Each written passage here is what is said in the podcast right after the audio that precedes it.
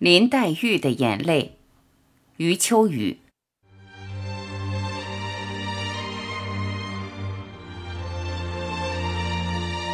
嫉妒的起点是人们对自身脆弱的隐忧。天下没有彻底的强者，也没有彻底的弱者。人生在世，总是置身于强弱的双重体验中。据我看，就多数人而言，弱势体验超过强势体验。即使是貌似强大的成功者，他们的强势体验大多发生在办公室、会场、宴席和各种仪式中，而弱势体验则发生在曲终人散之后，个人独处之时，因此更关及生命深层。各路宾客都已离开，白天蜂拥在身边的追随者也都已回家，突然的寂寞带来无比的脆弱。脆弱引起对别人强势的敏感和防范，嫉妒便由此而生。嫉妒者常常会把被妒者批判得一无是处，而实质上那是他们心底暗暗羡慕的对象。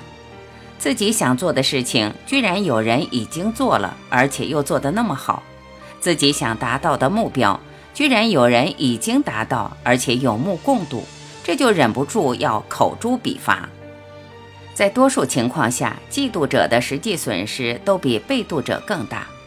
嫉妒使感受机制失灵，判断机制失调，审美机制颠倒，连好端端一个文化人也会因嫉妒而局部的成了聋子、傻子和哑巴。例如，从理智上说，嫉妒者也会知道某位被妒者的美貌，但是自从有一天警觉到对方的美貌对自己的负面意义。就开始搜寻贬低的可能，久而久之，嫉妒者对于对方的美貌已经从不愿感受发展到不能感受。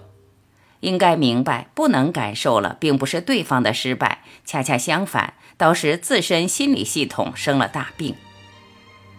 同样的道理，一位诗人突然对别人的家具失去了吟诵快感，一位音乐家在同行优美的乐曲中表情木讷。一位导演对着一部轰动世界的影片淡然一笑，一位美术教授在讲述两位成功画家时有点不屑一顾。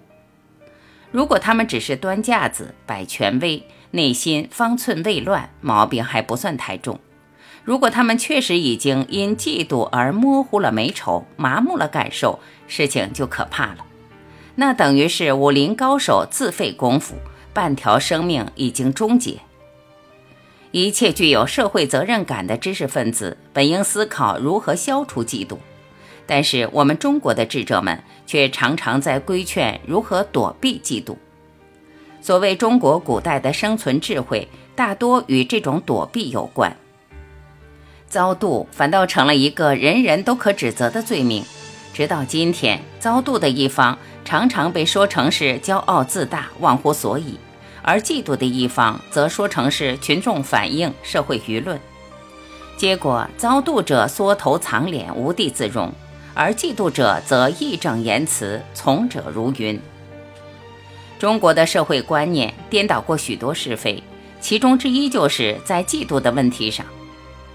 茫茫九州大地，永远有一个以嫉妒为法律的无形公堂在天天开庭。公堂由妒火照亮，祭棍列阵，败诉的总是那些高人一筹、先走一步的人物。下一代的嫉妒会是什么样的呢？无法预计。我只期望，即使作为人类的一种共同毛病，嫉妒也该正正经经地摆出一个模样来，至少应该像一位高贵勇士的蹙眉叹息，而不是一群烂衣兵丁的深夜混斗。至少应该像两座雪峰的千年对峙，而不是一束乱藤缠绕树干。是的，嫉妒也可能高贵，高贵的嫉妒比之于卑下的嫉妒，最大的区别在于，是否在嫉妒背后还保留着仰望杰出的基本教养。嫉妒在任何层次上都是不幸的祸根，不应该留恋和赞美，但它确实有过大量并非蝇营狗苟的形态。既然我们一时无法消灭嫉妒，那就让它留取比较堂皇的躯壳吧，使它即便在破碎时，也能体现一点人类的尊严。任何一种具体的嫉妒总会过去，而尊严一旦丢失，就很难找回。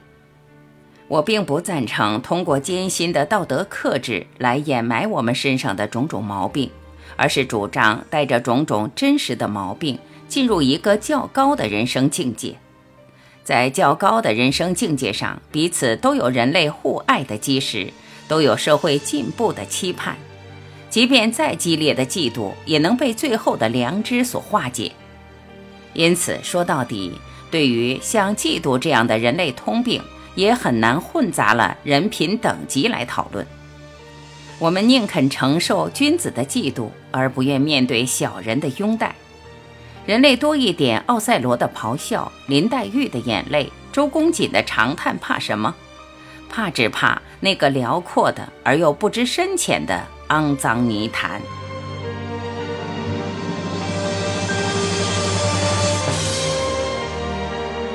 感谢聆听，我是晚琪。如果您喜欢我播出的节目内容，欢迎您在评论区留言点赞，我会第一时间回复，让我们进一步的交流。再会。